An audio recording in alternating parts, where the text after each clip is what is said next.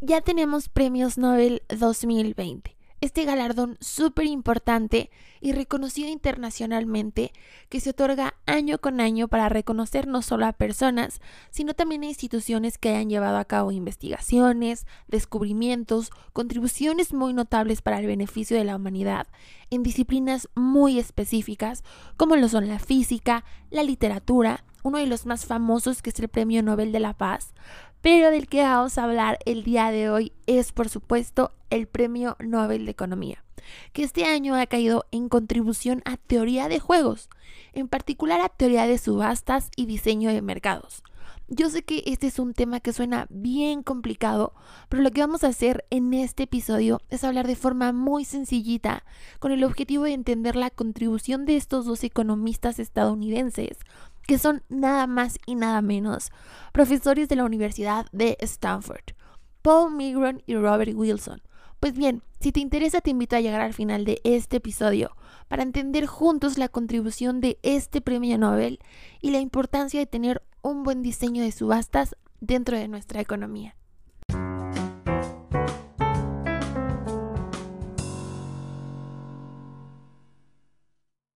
Empecemos por la teoría de juegos, que esto es el estudio de modelos matemáticos en estructuras de incentivos. Ahora, ya sé, en este momento ya se nos hace bien complicado lo que estamos escuchando y pensamos, bueno, pues de qué carajos nos están hablando. Pero en palabras de gente mortal y normalita como nosotros, la teoría de juegos es una teoría económica y lo que estudia es la forma en la que una persona toma una decisión no solo basado en la información que posee, sino también en lo que su oponente está pensando. Es ahí donde suena interesante, ya que estas teorías estudian la conducta humana y su interacción con otros humanos a través de las matemáticas aplicadas. Vamos a poner un ejemplo de una situación en la que podamos ver esta teoría de juegos. Cuando estamos en un juego de dominó, nosotros poseemos este poseemos nuestras fichas. Entonces sabemos cuáles son esas fichas y también conocemos las fichas que están al centro de la mesa. Pero al mismo tiempo estamos tratando de tomar nuestras decisiones adivinando o prediciendo los movimientos de nuestros oponentes.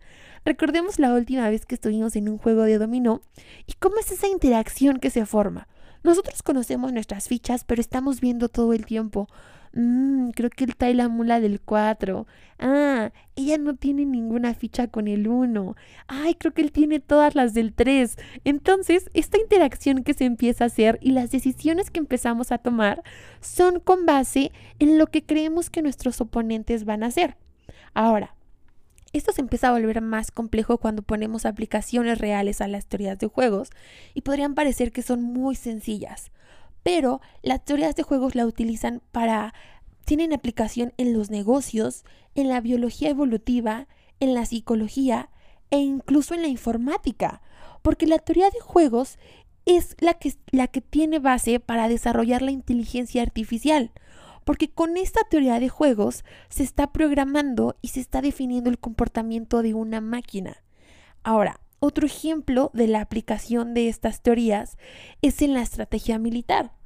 Entonces vemos que de repente esta teoría de juegos no, no es como tan fácil ni se puede reducir tan fácilmente a un juego de dominó. Es mucho más complicado y mucho más interesante de lo que creemos. Pero el día de hoy no vamos a hablar de la teoría de juegos, sino de las subastas. En nuestra sociedad existe un abanico amplio. ¿Qué digo amplio? Un abanicazo de problemas económicos y uno de ellos son las subastas, que cae en teoría de juegos, porque tenemos oponentes que persiguen el mismo fin que es ser el ganador y obtener el objeto, el servicio o el derecho que se está ofertando. Ahora, yo creo que todos tenemos más o menos una idea de qué es una subasta y muchas cosas que conocemos en la vida real están presentes en estas subastas, ya sea en la venta de obras de arte, en productos financieros, el precio de las casas o en subastas online que hoy podemos participar de forma más fácil en ellas. Entendamos que el método de una subasta se da para asignar recursos escasos o limitados en una economía y el gran problema que intenta resolver es cómo otorgas recursos a la persona que haga un mejor aprovechamiento o uso de esos recursos. ¿cómo podrías saber que se los estás dando a la persona correcta? Y es aquí donde entra una subasta, porque ella, este método nos dice que la persona que esté dispuesta a ofrecer mucho más dinero que las demás es la persona que mejor va a aprovechar esos recursos. Esto puede ser verdad o no, pero hasta el momento es la mejor forma que los humanos hemos podido encontrar para asignar recursos escasos dentro de nuestra economía. Y la pregunta principal sería, ¿por qué es difícil diseñar una subasta? Si de repente pareciera que solo es como, ah, miren, este, voy a subastar esto, ¿quién da 10? ¿Quién da 20? ¿Quién da 30? Te lo llevas tú, se lo lleva el de la izquierda, se lo lleva el caballero al fondo. Entonces, no, vamos a ver cuáles son los grandes desafíos de diseñar una subasta. Por ejemplo, tú no sabes cuánto valoran el bien objeto los participantes que compiten contigo o su capacidad económica, ya que recordemos que el ganador de una subasta siempre va a ser la persona que ofrezca más dinero. O puede haber una persona que adquiera todos los recursos en una subasta para después revenderlos y así crear un monopolio. Entonces eso está aún muchísimo peor porque crea un desequilibrio en toda la economía. O como habíamos mencionado antes, ¿cómo puedes asegurar que el ganador este, sea la persona que mejor aprovechamiento le dé a los recursos? Y lo más importante, la maldición del ganador, que se da cuando en una subasta el ganador ofreció una puja mucho mayor al valor real del bien. Esto quiere decir que pagaste un chingo por algo que no era tan un chingo. Y entonces al final terminas perjudicado y se convierte en una maldición haber ganado. Porque entonces algo que costaba máximo 10 pesos, tú lo pagaste en 20. ¿Pero por qué? Pues porque desconocías. Entonces eso se convierte en la maldición del ganador. Lo que propone este premio Nobel es una dinámica en la cual no exista esta maldición del ganador, evitando que se adquieran los recursos por sumas excesivamente caras de dinero y hacen que el subastador o lo obligan a que el subastador comparte información con todos los participantes para que ellos puedan hacer análisis y puedan realizar una evaluación correcta de los recursos. Estos modelos hacen que ambas partes ganen, ya que el subastador va a recibir lo justo y los participantes también van a pagar lo justo. Porque bien podría pasar que nosotros fuéramos a subastar nuestra bicicleta y vale 100, pero pues nadie nos quiere dar más de 20. Entonces, pues estos modelos también hacen que ambas partes pues ganen dentro de esta dinámica. Ahora, otra de sus destacadas propuestas es para evitar los monopolios, ya que en su modelo todo se subasta al mismo tiempo y por zonas geográficas. Ahora, cabe señalar que este premio Nobel no solo es una investigación, no solo está en papel como muchos otros premios Nobel, sino que este es uno de los pocos premios que tiene una aplicación real y es un modelo que actualmente está funcionando. Por ejemplo, el premio Nobel de física este año es acerca de los agujeros negros y pues está muy interesante lo que dice, pero al mismo tiempo pues también solo es una investigación. Y el gran, la gran estrellita pues de este premio Nobel es que tiene una aplicación o empezó a, hacer una aplicación real en las subastas eh, desde 1994. Pero la gran pregunta es, ¿pues y dónde? Ya entendí de qué va esta propuesta, ya entendí pues por qué una subasta es importante, pero ahora sí, vamos a hablar en dónde ellos están aplicando todas estas propuestas súper interesantes que ya vimos. Estos modelos de subastas se aplicaron para la asignación de bandas de frecuencia en Estados Unidos. Ahora, estas bandas de frecuencia las usan las compañías de radio, de televisión y empresas de comunicaciones. Y esto se traduce, estas bandas de frecuencia se traducen a los canales de televisión o a las estaciones de radio. Y lo que se subasta son rangos de frecuencia, eh, ya que no se puede usar un mismo rango dos veces. Es como si se tuviera una autopista y, cada quien se y a cada quien se le asigna un carril. Pero bien sabemos que si tienes un carril, pues no puedes meter dos carros al mismo tiempo. Entonces, Esto realmente es lo que se define como un recurso limitado. Ahora, antes de que ellos llegaran a la asignación por subastas de estas bandas de frecuencia, existía un método de convencimiento. Haz de cuenta que si tú eras una cadena de, televisión y querías una banda de frecuencia porque querías tener canales, pues tú ibas y dabas un speech y decías por qué tú te lo merecías.